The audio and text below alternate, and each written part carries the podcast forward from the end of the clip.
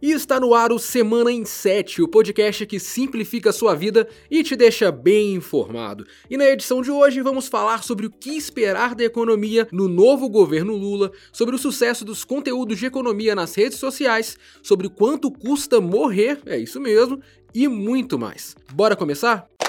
E no último final de semana tivemos eleições em todo o Brasil e a definição do novo presidente, que será Luiz Inácio Lula da Silva. E entre a eleição e a posse, muito se especula sobre o novo governo, principalmente em relação à ala econômica da gestão. Uma pergunta que paira pelo ar desde o período de campanha é: quem será o novo ministro?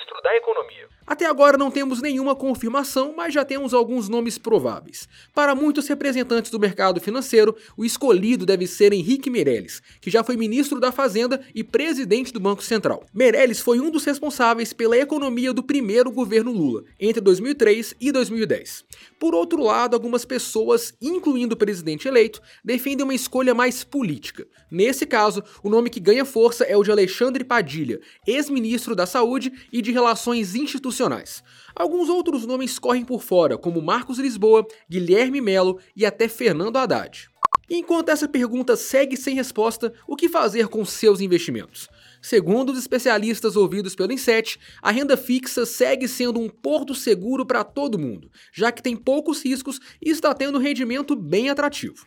A bolsa de valores até teve uma alta nos últimos dias, mas os próximos meses ainda são bem incertos. Então, se você prefere não arriscar, fica na renda fixa. Quer análise completa sobre os investimentos e a expectativa para a inflação no novo governo? Já sabe, né? O link está aqui na descrição. Nós já falamos algumas vezes aqui sobre o etarismo, que é um preconceito sofrido por pessoas mais velhas no mercado de trabalho. Essa situação costuma afetar mais quem tem 50, 60 anos por aí, mas uma pesquisa do portal Vagas mostrou que a galera mais nova também está sofrendo preconceito por conta de idade. Segundo o estudo, 24% dos profissionais que já vivenciaram o etarismo têm entre 30 e 39 anos. Quase metade deles ouviu comentários maldosos de que os mais velhos têm dificuldades em lidar com tecnologia. Comentários também sobre falta de produtividade, ânimo e aversão a novas ideias também costumam dar as caras no ambiente de trabalho. A pesquisa revelou que até alguns estagiários ou trainees que são um pouco mais velhos também passaram por situações de discriminação. No geral, aqueles que mais sofrem com o etarismo são os profissionais de nível pleno com idade entre 40 e 49 anos. Vamos falar agora de redes sociais. Os influenciadores estão dominando a internet com tudo que é conteúdo: memes, dancinhas e até dicas financeiras.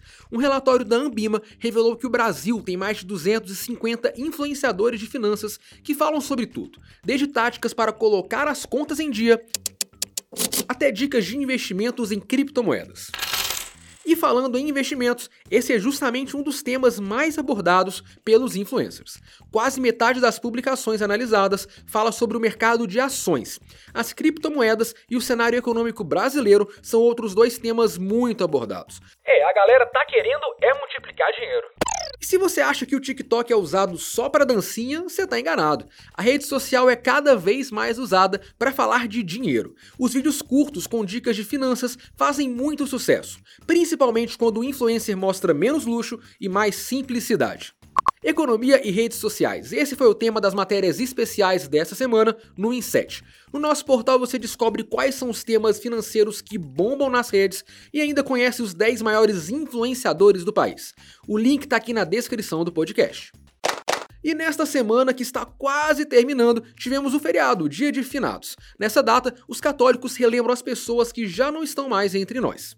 No Brasil, viver tem ficado cada vez mais caro. E olha que ironia, morrer também. Um levantamento feito pelo portal Inset mostra o custo dos principais itens necessários na hora de morrer ou se despedir de um ente querido. O preço da coroa de flores naturais subiu quase 14% em um ano. O túmulo hoje é 6% mais caro do que um ano atrás. Oh, mas nem tudo é tristeza. O preço médio do velório caiu 28% e custa hoje cerca de 560 reais.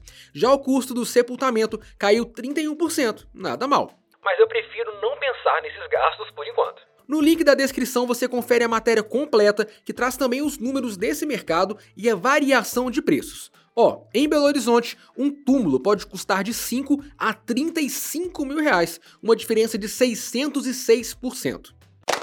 E eu vou ficando por aqui. Todos os conteúdos citados aqui no Semana em 7 estão disponíveis no nosso site e no link da descrição. Eu volto na próxima sexta, no fim da tarde, trazendo mais um resumão de notícias. E você já sabe, para mais conteúdos que simplificam a sua vida, acesse em7.com.br. Bom final de semana e até mais. Valeu!